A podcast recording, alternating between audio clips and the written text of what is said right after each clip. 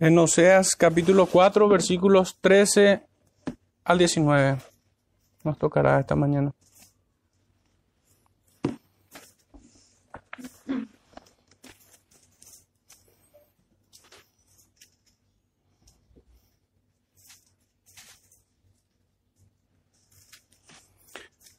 Dice así en Oseas capítulo 4, verso 13 al 19. Sobre la cima de los montes sacrificaron e incensaron sobre los collados, debajo de las encinas, álamos y olmos que tuvieron buena sombra, que tuviesen buena sombra. Por tanto, vuestras hijas fornicarán y adulterarán vuestras nueras. No castigaré a vuestras hijas cuando forniquen, ni a vuestras nueras cuando adulteren, porque ellos mismos se van con rameras y con malas mujeres sacrifican. Por tanto, el pueblo sin entendimiento caerá.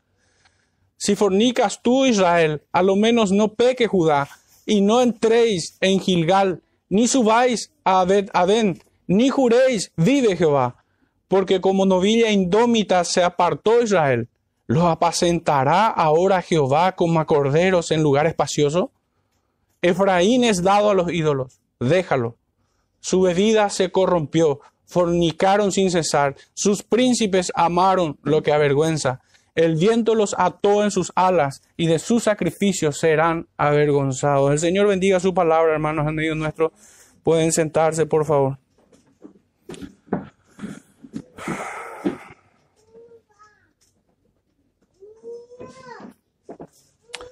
Hermano, en esta mañana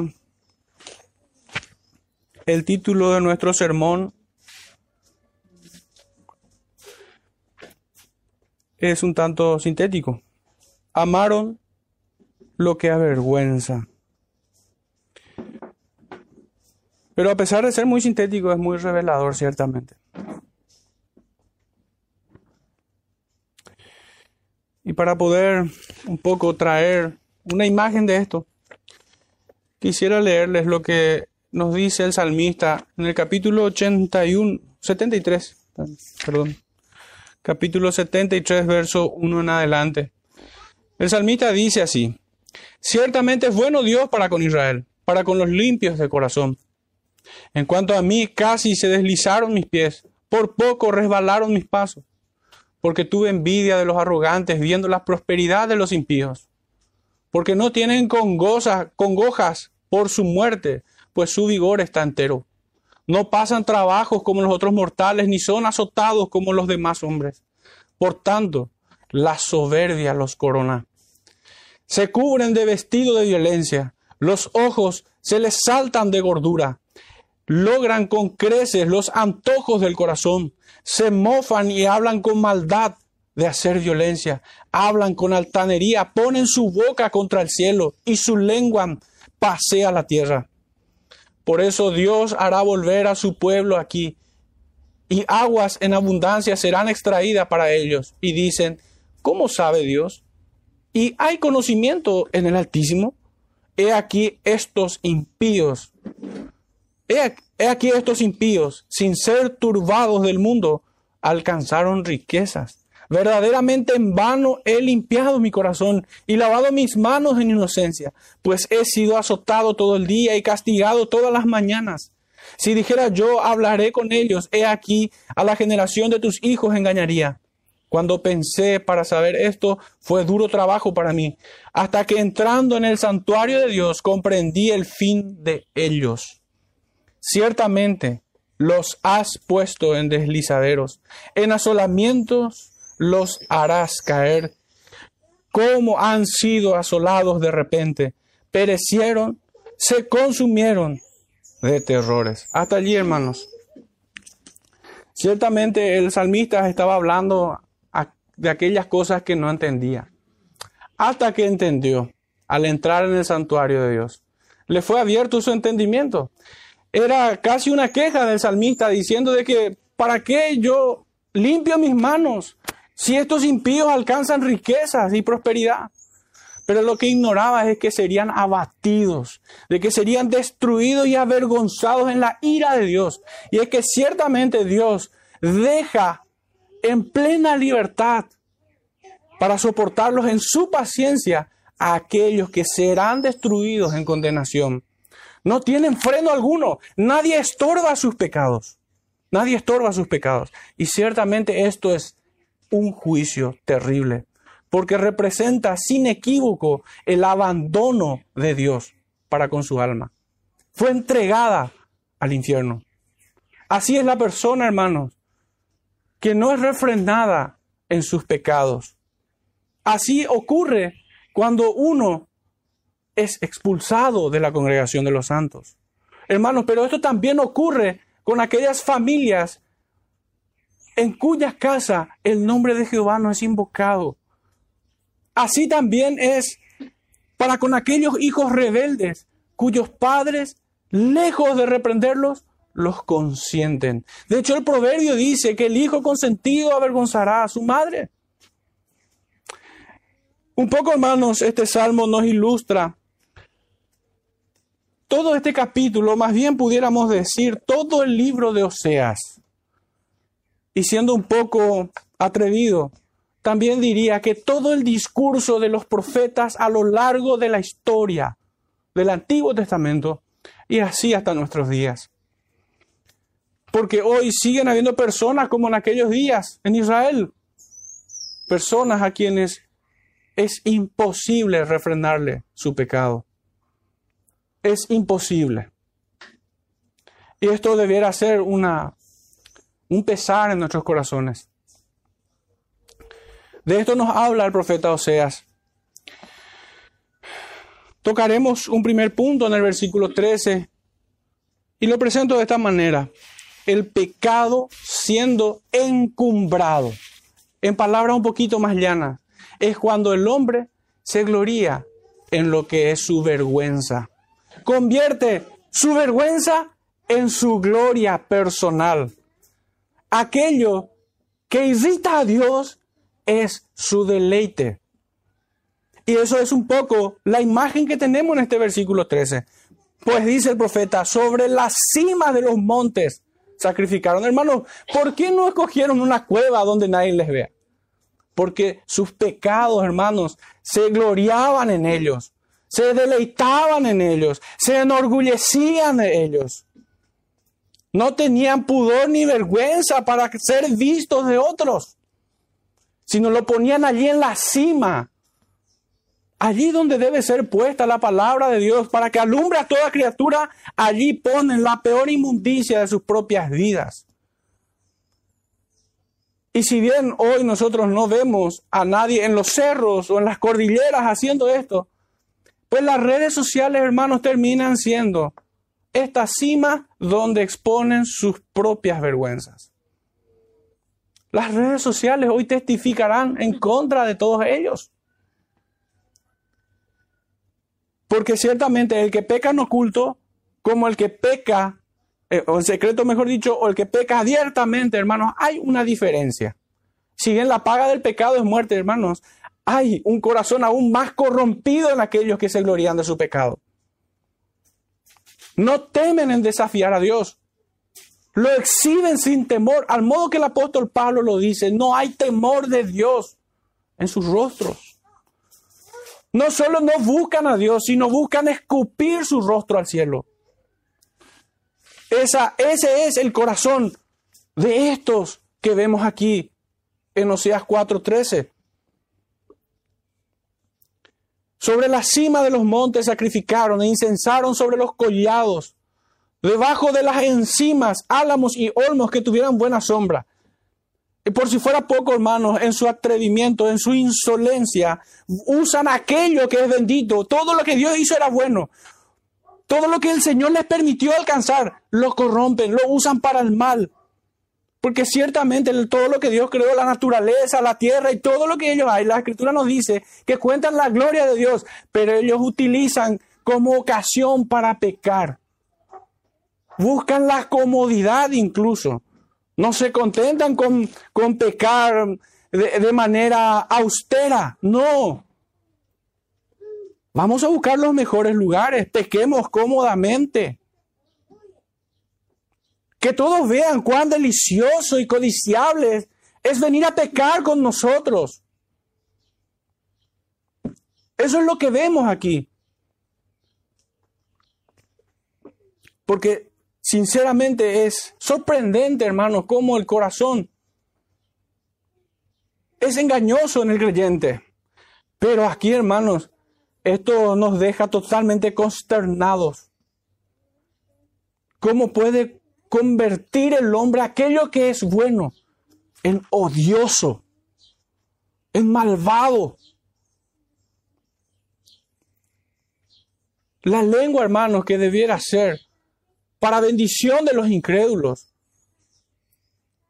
se ha convertido en fuentes de veneno, como áspides, dice el apóstol. Están llenos de amargura.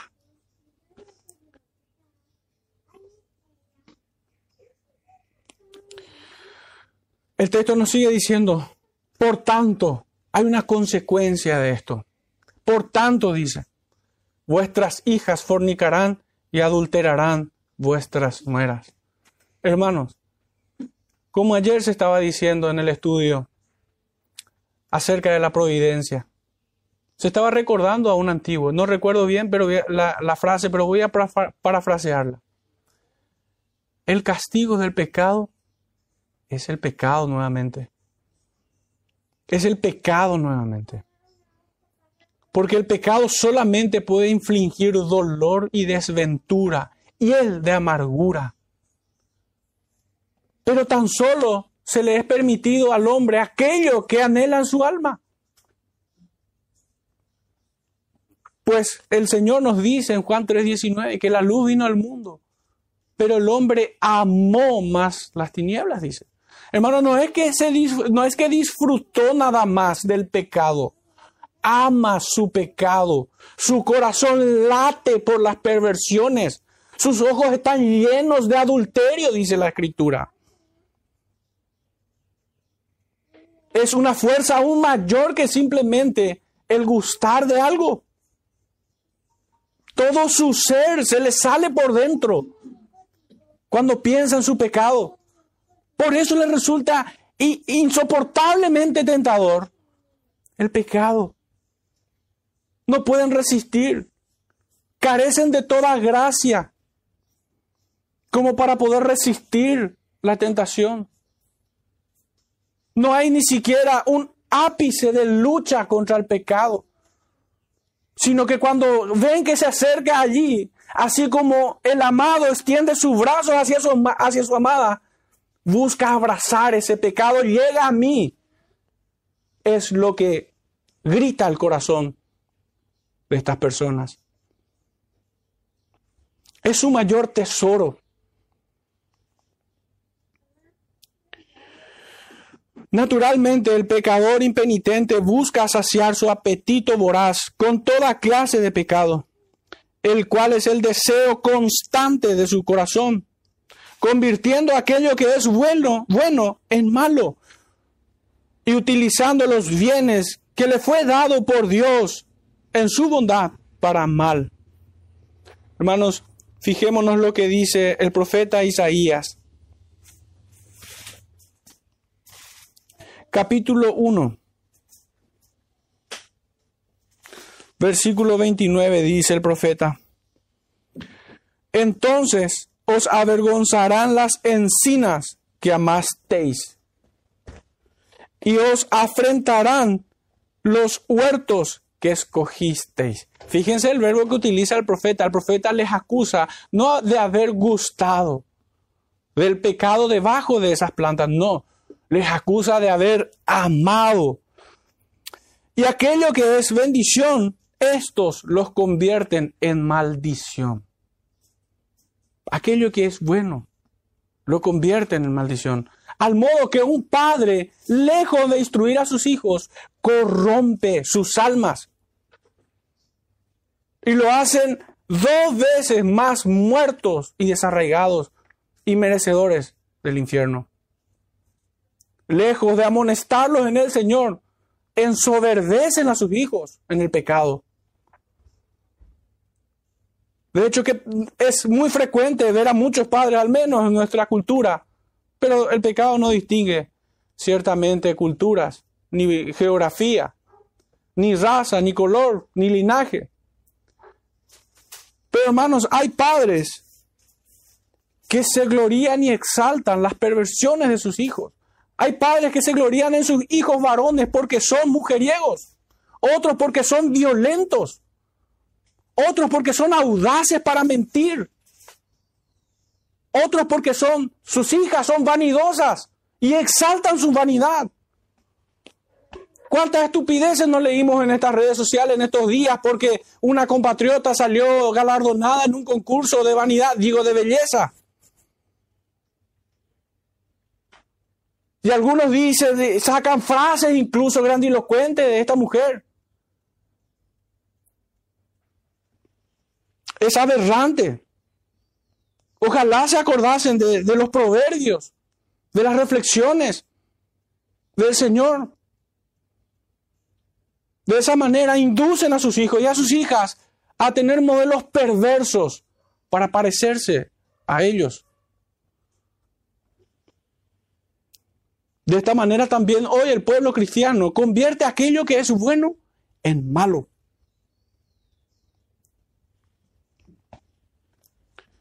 El profeta Isaías se sigue pronunciando. En el capítulo 57, verso 5 nos dice, que os enfervorizáis con los ídolos debajo de todo árbol frondoso, que sacrificáis los hijos en los valles debajo de los peñascos? Pregunta el, el profeta. Verso 7. Sobre el monte alto y empinado pusiste tu cama. Allí también subiste a hacer sacrificio. El profeta Jeremías, capítulo 3, versículo 6 nos dice, me dijo Jehová en días del rey Josías, ¿has visto lo que ha hecho la rebelde Israel? Ella se va sobre todo monte alto y debajo de todo árbol frondoso y allí fornica. Versículo 13. Reconoce pues tu maldad, porque contra Jehová tu Dios has prevaricado y fornicaste con los extraños debajo de todo árbol frondoso y no oíste mi voz, dice Jehová. Hermanos, leíamos en el Salmo 119, pero de principio a fin, hoy nos tocó leer la segunda parte de este Salmo. Pero en toda su extensión este Salmo, de sus 22 partes, hermanos, el salmista una y otra vez dice, enséñame, vivifícame, no me apartaré de tu, de tu palabra, no quites de mí tu palabra. Pero ¿con qué propósito esto, hermano, lo hace? Porque de esa manera quitará la vanidad de sus ojos, quitará el pecado de su corazón. Hermanos, quienes pecan y se entregan a su pecado, desprecian la palabra del Señor. Desprecian. Y por si hay algún incauto que aún no se haya dado cuenta de por qué es tan débil ante la tentación, es porque descuida la palabra del Señor es porque no oye, es porque no se alimenta, no bebe del agua pura, ni tampoco es pastoreado junto a aguas de reposo, que es su palabra. Desechan la palabra del Señor. A veces es sorprendente cómo alguno piensa, se ve en un momento y no sabe cómo llegó a tal situación. Pareciera ser como si se auto boicoteara a esa persona. Sabe que si se aparta de la palabra del Señor va a terminar así. Y hace como si no supiera.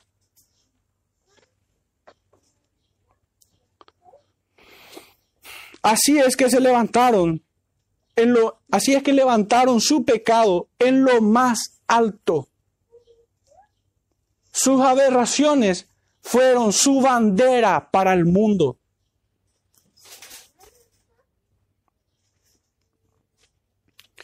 Por eso escogieron lugares para ser vistos por todos, desde donde irradiaban su maldad y perversión, llamando a todo impío. No estoy exagerando. El profeta Ezequiel, en el capítulo 6, versículo 13 dice así, y sabréis que yo soy Jehová cuando sus muertos estén en medio de sus ídolos, en derredor de sus altares, sobre todo collado alto, en todas las cumbres de los montes, debajo de todo árbol frondoso y debajo de toda encima espesa, lugares donde ofrecieron incienso a todos sus ídolos. Capítulo 16 del mismo profeta Ezequiel.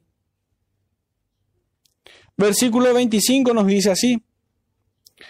En toda cabeza ¿eh? Sí, en toda cabeza de camino edificaste lugar alto, e hiciste abominable tu hermosura, y te ofreciste a cuantos pasaban y multiplicaste tus fornicaciones.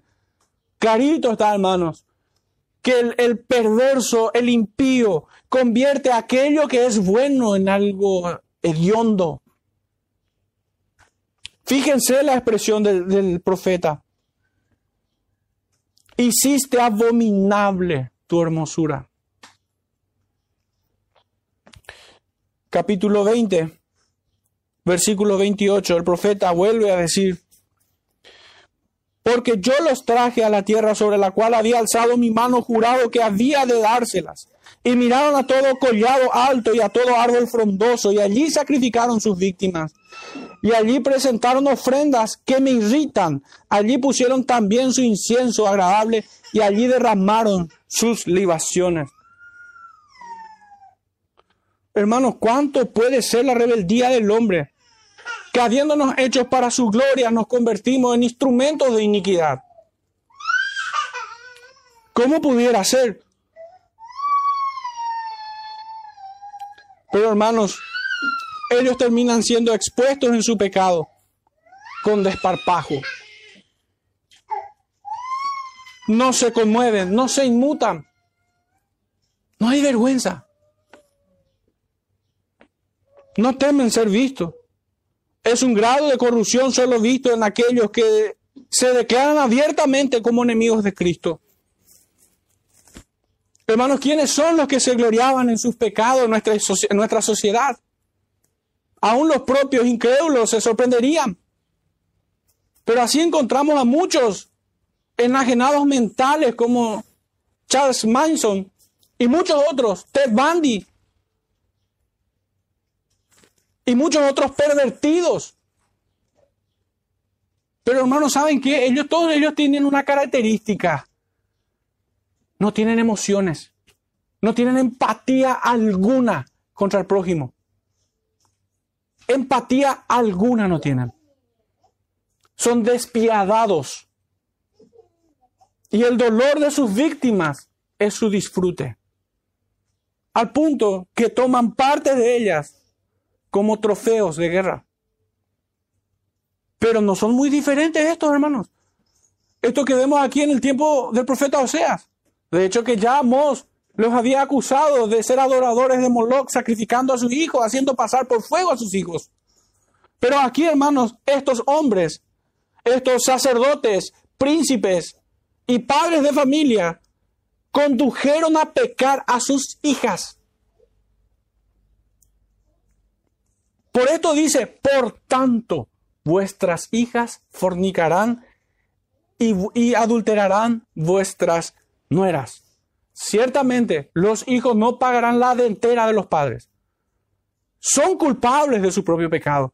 Pero hermanos, hay un agravante en aquellos que debieron haber cuidado de ellos.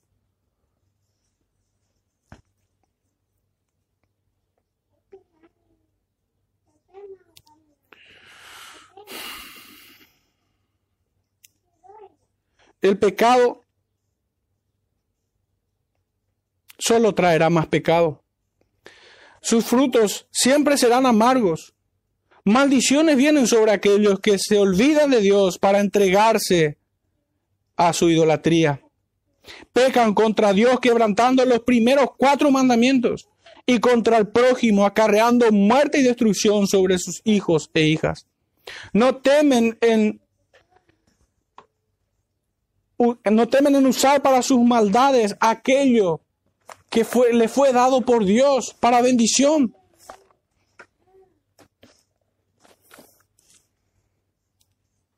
Cuán odiosos podemos llegar a ser ciertamente. Nuestro versículo 14 lo presento de esta manera. No castigaré a vuestras hijas, cuando forniquen. Y uno se pudiera preguntar, pero ¿cómo que el Señor no va a castigar el pecado? Pero toquemos un punto previamente antes de dar respuesta a esa pregunta.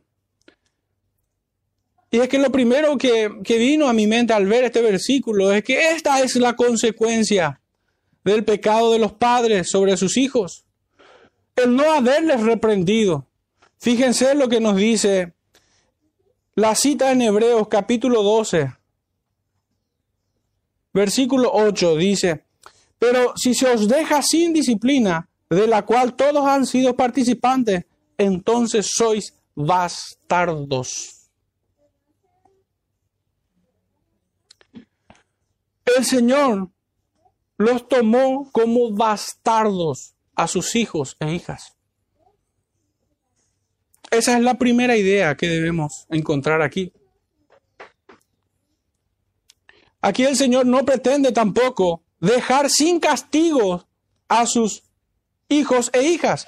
Pues en el mismo libro de Hebreos, capítulo 2, verso 2, el Señor dice, porque si la palabra dicha por medio de los ángeles fue firme, y toda transgresión y desobediencia recibió justa retribución. También encontramos esta verdad en números 14, 18. Pero aquí, hermanos, el énfasis es otro. El profeta no pretende simplemente decir de que es una maldición sobre los hijos cuando no son corregidos. O que, o que más bien aquí son tenidos como bastardos. O que no van a ser castigados. Más bien lo que el profeta aquí quiere decir es que sus padres son pecadores aún más aborrecibles. Sus hijas pecaron, pero sus padres son aún más aborrecibles. Ese es el énfasis del profeta. Podemos leer de vuelta. Dice así el verso. No castigaré a vuestras hijas cuando forniquen, ni a vuestras nueras cuando adulteren. Y fíjense, fíjense aquí la cláusula. Porque ellos mismos se van con rameras y con malas mujeres sacrifican. Por tanto, el pueblo sin entendimiento caerá. En la última sección de este versículo engloba a todos, porque dice, el pueblo sin entendimiento caerá. Todos van a recibir el justo juicio y el azote que se merecen. Pero el énfasis en este versículo es señalar la maldad más odiosa de los padres, de los sacerdotes, de, los, de las autoridades que debieron encaminar al pueblo en las sendas antiguas. Hermanos, hay más reprochabilidad en aquellos quienes tienen la obligación de corregir al pueblo. ¿Qué nos dice Santiago 3.1? No os hagáis maestros muchos de vosotros, sabiendo que recibiréis mayor condenación, dice.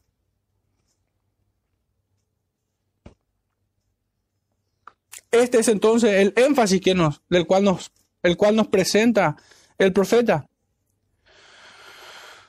Además, debemos de señalar que tanto las hijas como los padres cayeron en el mismo pecado. También fueron señalados sus padres como fornicarios. Pecaban de la misma forma. Dios, sin embargo, atribuye mayor responsabilidad a los padres que a los hijos. No solo que cayeron en los mismos pecados, sino que fueron un terrible ejemplo para sus hijos. No solo no enseñaron a sus hijos a temer a Dios, sino que tampoco lo reprendieron, ni estorbaron a sus pecados, sino más bien con su ejemplo lo alentaron.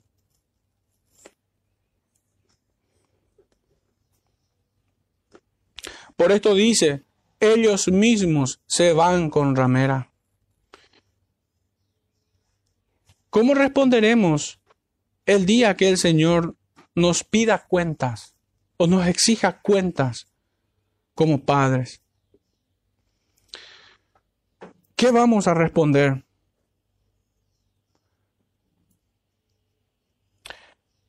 Voy a leer tan solo dos citas. La primera de ellas en Job capítulo 28, verso 28.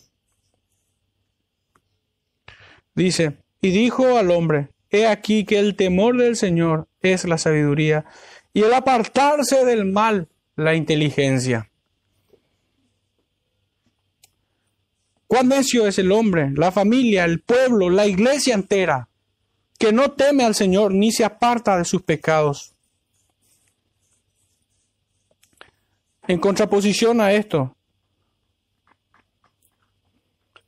el apóstol Pablo en el capítulo 3 del libro a los romanos nos dice en el verso 10, como está escrito, no hay justo ni uno. No hay quien entienda, dice. No hay quien busque a Dios. Todos se desviaron a una, se hicieron inútiles. No hay quien haga lo bueno, no hay ni siquiera uno. Sepulcro abierto de su garganta, con su lengua engaña, veneno de áspides hay debajo de sus labios. Su boca está llena de maldición y de amargura, sus pies se apresuran para derramar sangre. Quebranto y desventura hay en sus caminos y no conocieron camino de paz. No hay temor de Dios delante de sus ojos.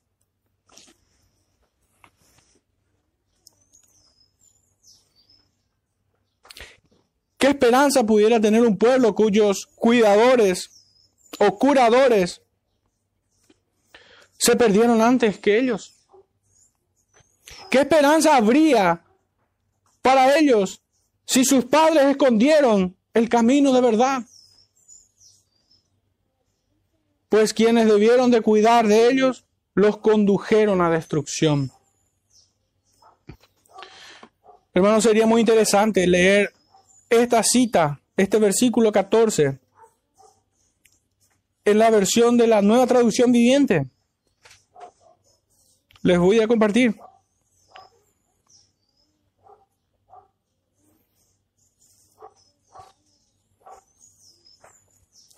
Dice, no castigaré a vuestras hijas cuando forniquen, ni a vuestras nueras cuando adulteren, porque ellos mismos se van con rameras y con malas mujeres sacrifican. Por tanto, el pueblo sin entendimiento caerá, dice nuestra versión. Pero La nueva traducción viviente dice,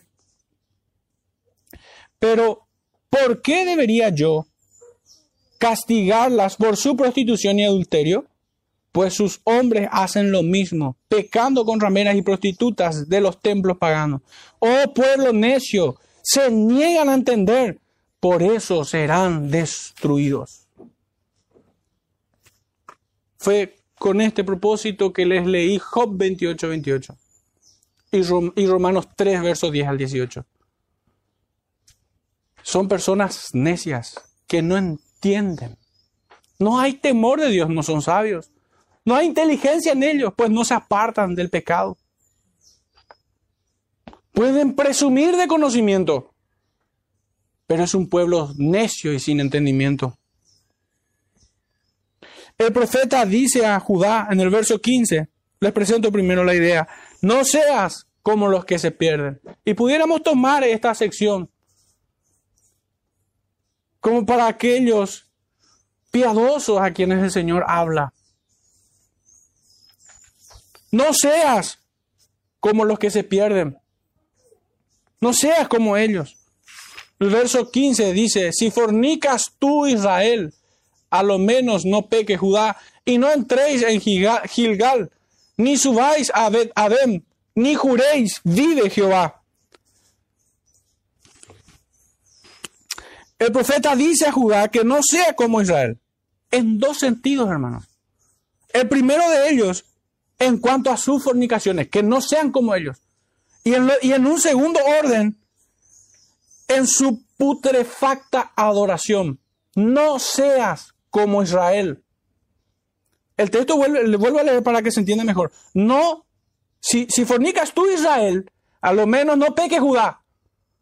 No seamos como ellos en cuanto a su pecado, en cuanto a sus fornicaciones. Pero en segundo orden dice, y no entréis en Gilgal, ni subáis a Bet ni juréis, vive Jehová. No debemos parecernos en sus fornicaciones, en sus pecados, ni mucho menos en su putrefacta adoración. Hermanos, cuán incordioso es cantar con un impío. Participar de la cena del Señor con un impío. Es horrible sentarse a la mesa con una persona de boca sucia. Con una persona que insolentemente tienta al Señor. ¿Qué hemos de hacer? Salirnos de ellos. No podemos permanecer en un ambiente corrupto. O si no, ¿cómo leeríamos qué parte el creyente con el incrédulo? ¿Qué comunión Cristo con Belial? ¿Qué tiene que ver el templo de Dios con el de los ídolos? ¿Cómo podemos tolerar a gente inmunda en nuestra compañía? Se llame mi padre, se llame mi madre, se llame como se llame. ¿A quién voy a buscar agradar? ¿A Dios?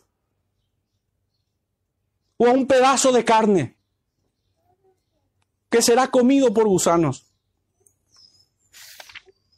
Hermanos, pudiera estar muy exaltado, la verdad. Pero es algo que me llega a irritar tanto que ya no puedo disimular. Y es mi anhelo y mi deseo que de la misma forma todos nos escandalicemos de lo que hoy es permitido en muchas iglesias. O si no, ¿dónde está el celo por Jehová? ¿Dónde está aquello que ama al Señor en nuestros corazones? ¿Dónde está aquello que Dios odia en nuestros corazones? ¿Cambió Dios nuestros afectos?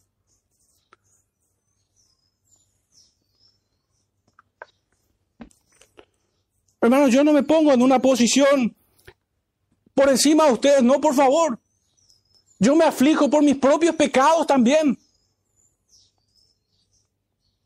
Y esto lo digo para guardar el corazón de los hermanos.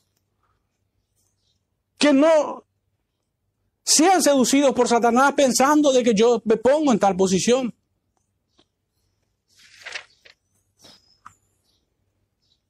El mismo apóstol Pablo dice que su cuerpo es cuerpo de muerte. El rey David dice que se arrepiente en polvo y ceniza. Lo mismo que Job.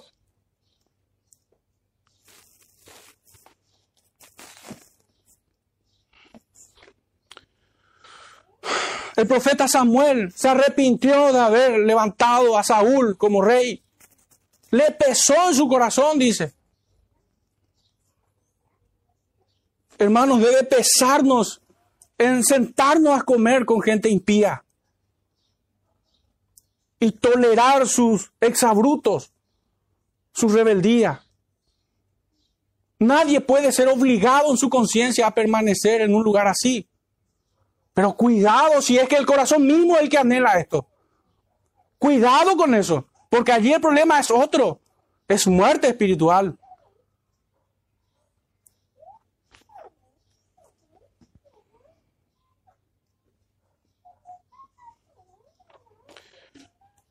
No seas como los que se pierden. El profeta dice a Judá que no sea como Israel en dos sentidos. Primero, en cuanto a sus fornicaciones y en segundo orden, en cuanto a su putrefacta adoración. Por esto acusa a Israel y advierte a Judá. A lo menos no peque Judá y no entréis en Gilgal. Fíjense una vez más cómo traduce la nueva traducción viviente, este versículo 15. Dice, a pesar de que tú, Israel, eres una prostituta, que Judá no sea culpable de tales cosas.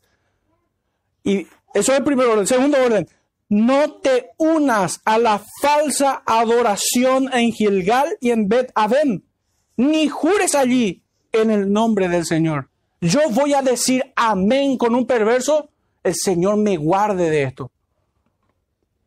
El Señor me guarde porque la, advertencia es solemne. Si apartan de, de la ley el oído, aún vuestras oraciones son inmundas, dice el Señor.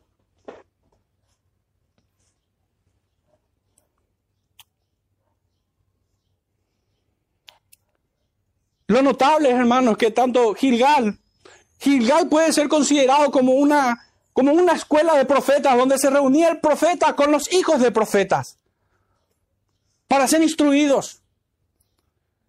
Y Bet Aven, hermanos, en realidad es Betel, casa de Dios. Pero estos malditos han convertido en casa de engaño y de mentira. Porque Bet Aven significa eso. Es como dirían algunos antiguos, que la iglesia es una colonia del cielo aquí en la tierra, hermanos. Pero muchos pastores han convertido en un prostíbulo sus congregaciones. En una casa de, libertinaje. Por eso es serio no tolerar el pecado. No podemos permitir esto. Tanto Betel como Gilgal tiene connotaciones de haber sido consagrado a Dios. Hace poco estábamos estudiando Génesis 28. Puerta del cielo, dice que era. Pero estos malditos lo habían convertido en idolatría. Habían levantado allí un becerro. Daban culto a un ídolo y lo llamaban Jehová. Jehová vive. Por eso el profeta dice, no sean parte de la falsa adoración. No sean parte.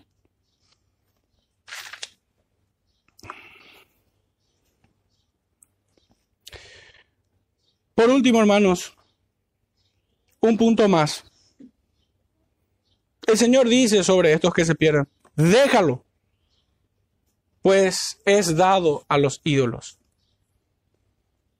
Y de esta manera presento los últimos versículos, desde el 16 al 19, donde dice, Por, porque como novilla indómita, esto significa rebelde, necia, testaruda, incorregible, se apartó Israel. ¿Los apacentará ahora Jehová como a corderos en lugar espacioso? Obviamente todos nos dimos cuenta de que es una pregunta retórica. Matthew Henry comenta, dice, el padre deja de corregir a un hijo rebelde cuando ha determinado desheredarlo. Los que no son estorbados en su pecado serán destruidos por su pecado. Fin de la cita. El profeta los describe, fíjense una vez más, como novilla indómita se apartó Israel. Y es Dios hablando por boca del profeta. Debemos entender esta comparación como que aquel Israel era como un animal que no puede ser domado, pues no aprende ni, ni siendo corregido, ni a palos. Es del tipo de personas, es de esa raza de animales que destilan necedad y obstinación, cuyo corazón su pura rebeldía contra Dios por eso el profeta sigue diciendo, los apacentará Jehová como a corderos en lugares espaciosos. En otro sentido, el profeta les dice, ¿ustedes creen que Dios les va a bendecir, que Dios les va a cuidar? No sean estúpidos. No crean que allá en los cielos van a encontrar a Cristo como un Padre amoroso que extiende sus brazos, sino que de su lengua saldrá una espada y los recibirá como un juez implacable que destruye a sus enemigos.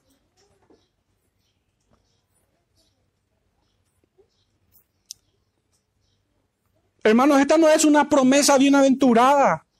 Esta pregunta no induce a pensar esto, sino más bien un juicio jurado. Ni sueñen que los voy a apacentar. No tengan vanas esperanzas. ¿Por qué invocan mi nombre si son mis enemigos?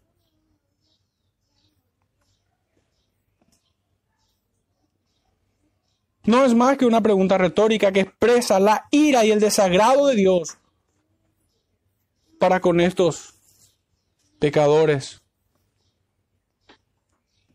Y nosotros sabemos, hermanos, que a todo esto es aún más despreciable la, la posición del pecador en su impenitencia, porque sabemos que Dios es tardo para la ira, grande en misericordia.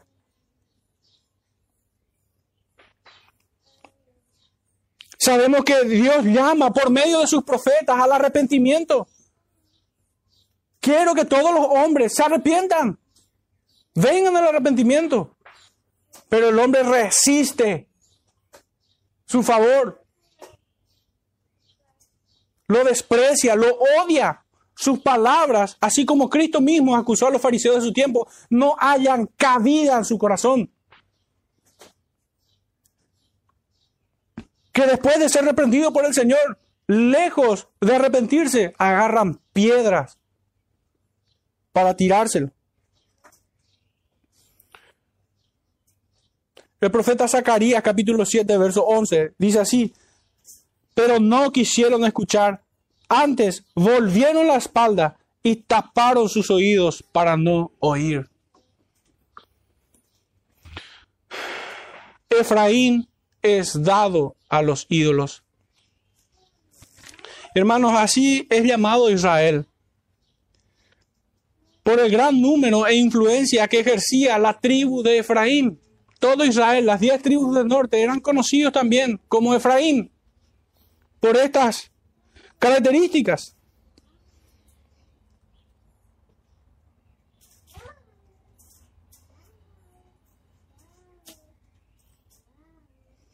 El Salmo 81, versículos 12 dice, los dejé por tanto a la dureza de su corazón, caminaron en sus propios consejos. Recordemos, hermanos, el estudio de ayer. Ayer se estaba estudiando el capítulo acerca de la providencia. Y puntualmente fue el párrafo acerca de la providencia del Señor y el pecado de los impíos. ¿Y acaso Dios los induce a pecar? ¿Acaso Dios los lleva a pecar? No, sencillamente los deja en su pecado. El hombre, por el propio impulso de su corazón, va en pos de su pecado. El libre albedrío en este sentido debe ser entendido. Que Dios en su paciencia y en su soberana voluntad los soporta. Pues ¿qué dice el apóstol Pablo en el libro de Romanos capítulo 9.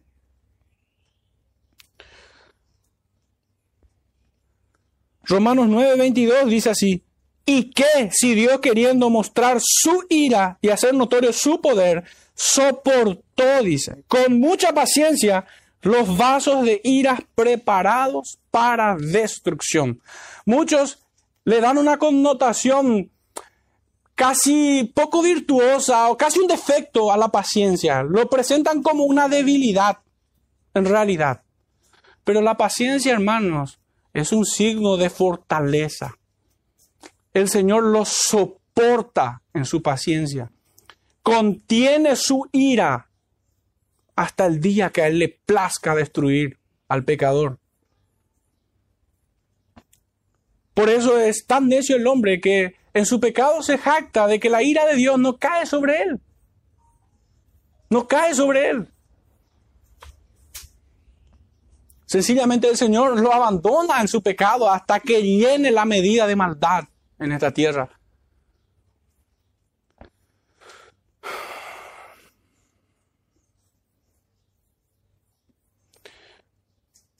Mateo 5:14 dice, vosotros sois la luz del mundo.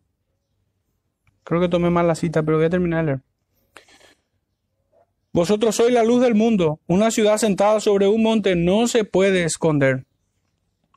Esa era la, la responsabilidad y la obligación del pueblo de Dios. Pero sin embargo ellos terminaron siendo más bien una fuente de iniquidad que contaminó todo el mundo. Y tampoco me excedo, porque aún el profeta Jeremías dice, aún en mi casa hay maldad. ¿De dónde salió la hipocresía? De Jerusalén, dice profetizaban en nombre de Baal y fortalecían las manos de los, malos. Yo no estoy forzando el texto al decir esto. Pero hermanos, ¿acaso la iglesia de nuestros días está exento de ese peligro en el cual cayó Israel?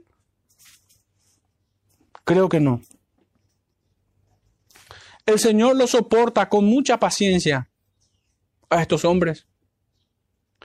Verso 17 decía, Efraín es dado a los ídolos. Y 18, su bebida se corrompió, fornicaron sin cesar, sus príncipes amaron lo que avergüenza, hermanos.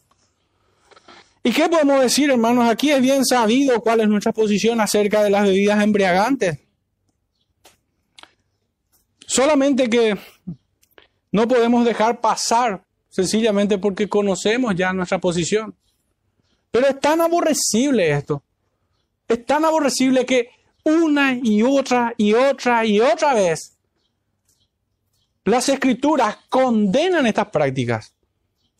Y notablemente inserta las bebidas alcohólicas en medio de fornicaciones e idolatrías. Es notable. Realmente yo no entiendo cómo algunos predicadores hacen una especie de salto cuántico en su hermenéutica para decir, no, no, no, aquí no condena al beber, sino la embriaguez.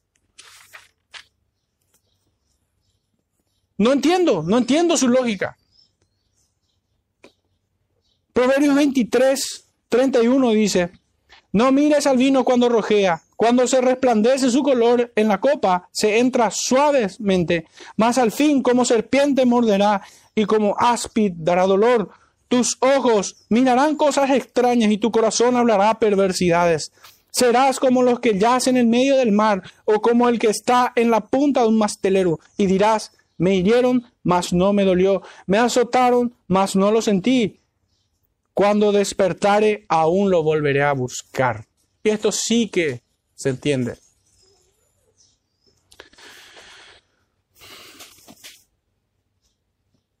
Teniendo presente Primera de Pedro 2.9, de que somos real sacerdocio, nación santa, pueblo escogido por Dios, que fuimos traídos de las tinieblas a su luz admirable. Proverbios 31, 4 al 7 dicen, no es de los reyes, o lemuel, no es de los reyes beber vino, ni de los príncipes la sidra, no sea que bebiendo olviden la ley y perviertan el derecho de todos los afligidos. Dad la sidra a quién? A los Dad la sidra al desfallecido y el vino a los de amargado ánimo. Beban y olvídense de su necesidad y de su miseria, no se acuerden más. Pero hermanos, aquí el, el vino y la sidra no es presentado como algo terapéutico, sino porque son entregados completamente a su pecado. Para destrucción. Para destrucción. No podemos ser tibios ni tener ambigüedades en esto. No basta con que solo seamos astemios. No podemos estar en lugares donde esto se practica. No podemos. ¿O acaso el Espíritu no se contrista dentro de nosotros? ¿No nos anhela celosamente?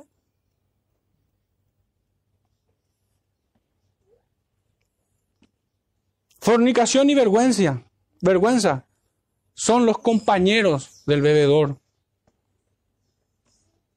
Y a las pruebas, a las pruebas me remito.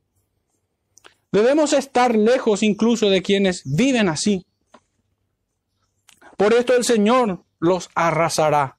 No solamente a los que beben, fornican y convierten su vergüenza en su gloria personal, sino también con aquellos que se complacen con los que practican.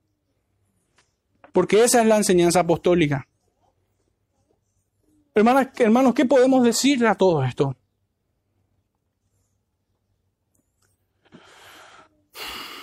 Debemos rogar al Señor que nos perdone por nuestras tibiezas, que nos perdones por nuestros pecados,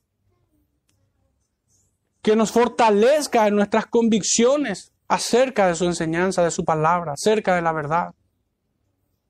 Debemos rogar por aquellos quienes soportan a maestros, falsos maestros, que toleran el pecado en sus iglesias.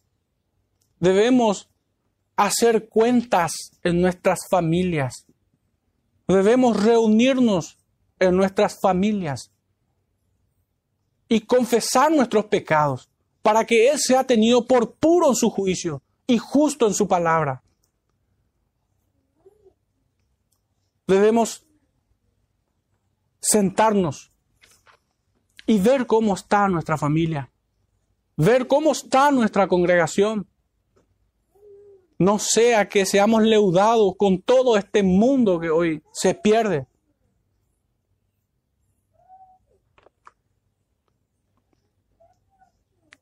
El apóstol Pablo, con esto voy cerrando.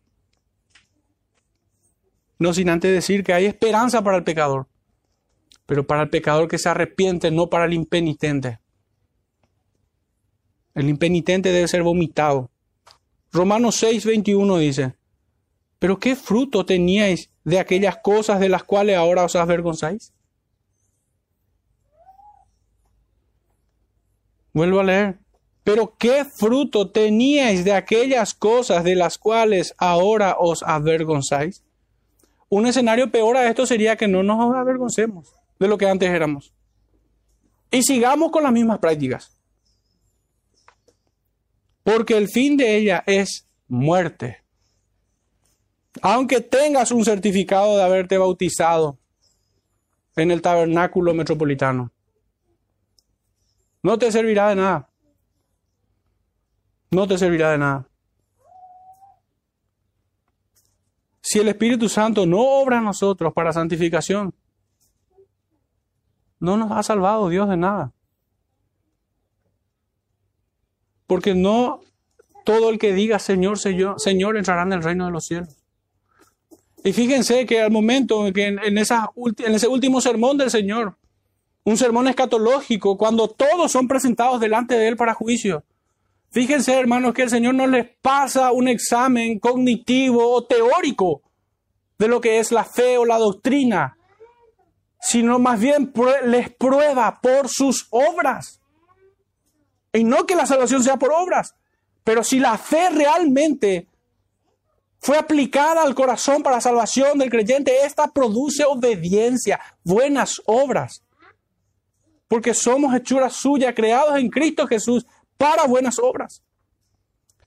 La fe que salva produce obediencia. Por eso Hebreos dice, por medio de la fe Abel ofreció, dice. No es Abel confesó nada más.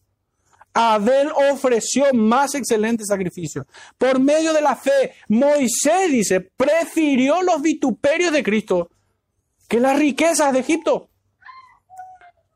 Vemos claramente que la fe obra. El Espíritu santifica.